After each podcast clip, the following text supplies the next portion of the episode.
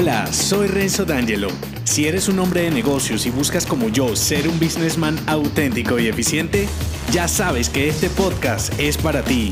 Acompáñame, te mostraré cómo mis estrategias de personal branding te simplificarán la vida, convirtiéndote en un hombre actual con marca personal premium. Tu transformación comienza ahora. Bienvenido.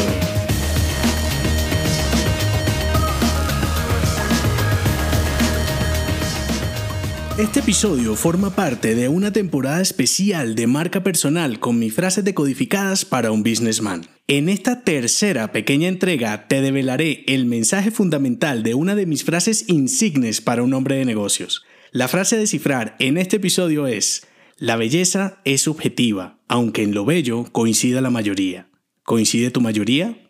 Lo primero que debes tener en cuenta en este mensaje interrogante es que no me refiero a la mayoría, sino a tu mayoría. Lo que quiere decir entonces tu público objetivo, buyer persona o cliente ideal como le quieras llamar. Teniendo en cuenta a dicho receptor de tu mensaje, idea o entregable, lo bello de lo que muestres comienza a ser un poco más objetivo. ¿Por qué? Muy fácil, porque si unimos a un grupo de personas con características demográficas similares y adicional con gustos, aficiones y necesidades parecidas, probablemente lo bello estéticamente hablando, tendrá más posibilidades de coincidir en un público homogéneo que en uno con características completamente diferentes. Por esa razón, como hombre de negocios eficiente, tu producto, servicio, idea, mensaje o entregable, como yo le llamo, no puede ir dirigido a todo el mundo. Debes apostarle a una mayoría exclusiva muy bien segmentada. Únicamente así, lo que muestres con tu marca personal tendrá más posibilidades de calar y causar un impacto positivo.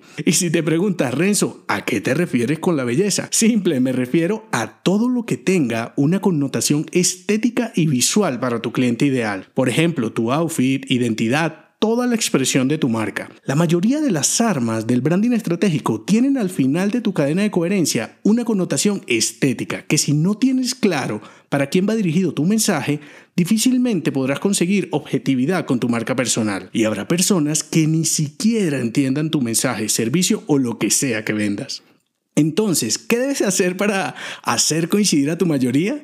Investiga muy bien a tu cliente objetivo para conocerlo en detalle. Conoce, compara y estudia a tus competidores para que puedas causar un impacto real. Rompe el molde siempre hacia lo que estéticamente puede agradar a tu receptor. Conclusión, definitivamente la belleza es diferente para cada grupo de personas. Aunque estéticamente hablando haya tendencias, tú debes ir un paso más allá para impactar, aprovechando los estereotipos y códigos culturales para estar en un nivel superior. No se te olvide, la belleza es subjetiva, aunque en lo bello coincida la mayoría.